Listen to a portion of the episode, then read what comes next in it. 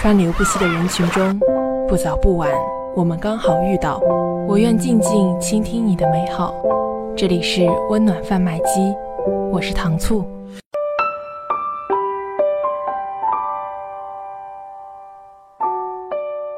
以前看到过这样一句话：感情里，爱不爱是其次，相处不累才是最重要的。初次看到这句话的时候，还处在那个早恋的年纪。那时候我很瞧不上这句话，我觉得和一个人在一起，当然是因为爱着彼此。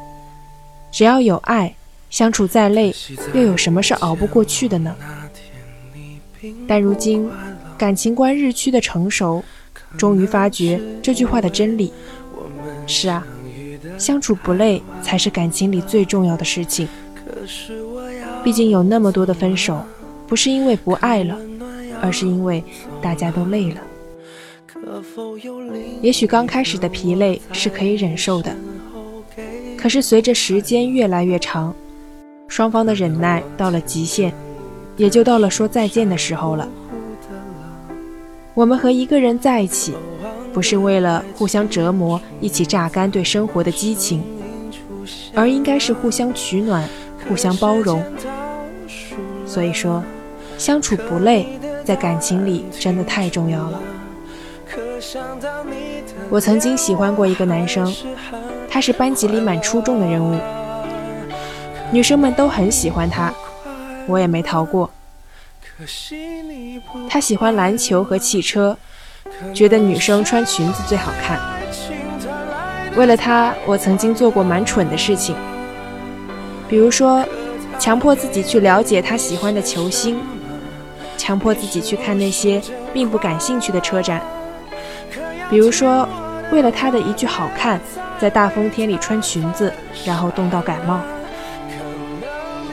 到了后来，虽然他的确注意到了我的存在，觉得我还是一个和他比较聊得来的女生，可是我却感觉太累了。我觉得我在和他聊天说话的时候，我都不是那个真的我。是啊。他是很优秀，可是相处在一起的感觉就像是白开水一样乏味可陈。那么所谓的优秀，都只是他人看到的表象，对我来说却是十分不下饭的。我不喜欢飘渺在空中的爱情，我喜欢的是扎根到实处的陪伴。所以到后来，即使他来找我说要跟我在一起这样的话，我却拒绝了。我有个闺蜜，和她的男朋友好了五年，却还是特别的甜，甜到每一次和他们约饭，我都觉得他们是专门来秀恩爱的。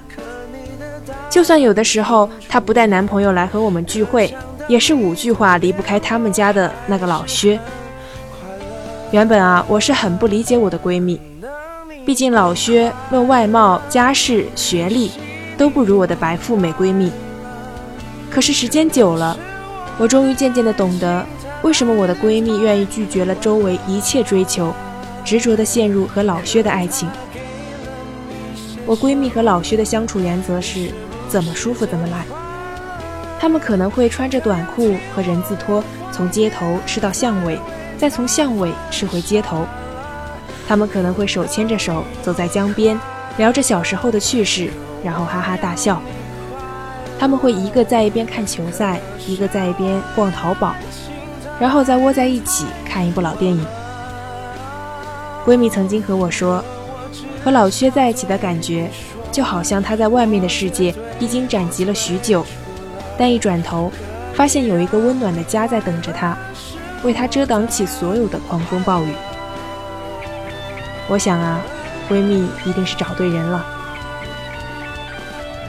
陈奕迅呢有一首歌叫做《打回原形》，里面有一句歌词很有名，他说：“若你喜欢怪人，其实我很美，不过我更偏爱另一句，愿赤裸相对时能够不伤你。”其实，这世间上哪有什么真正的势均力敌的爱情呢？我总有我的缺点和脆弱，你也总有你的不堪和难过，可是没关系。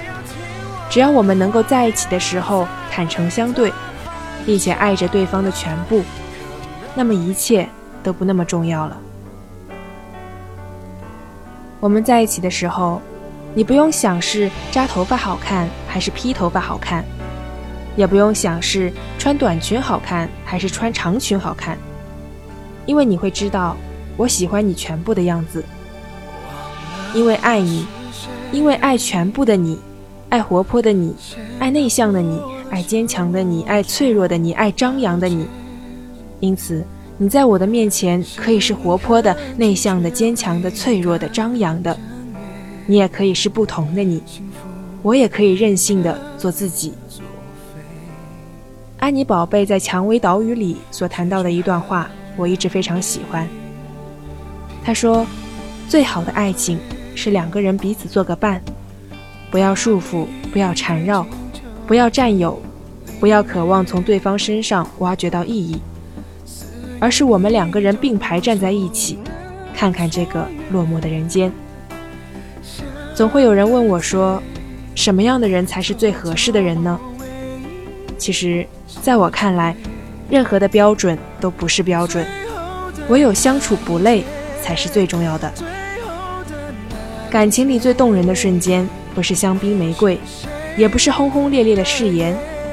而是你在一旁逛你的淘宝，我在一旁打我的游戏。我们可以叽叽喳喳的聊一天，停不下来；也可以依偎在一起，不说话，发一下午的呆。这才是成年人之间应该拥有的爱情。而这样相处不累的恋爱，才能在这善变的世界里直抵永远。那么今天的节目呢，到这里就要结束了。温暖贩卖机。制造温暖，分享美好。希望你能找到那个和你相处不累的人。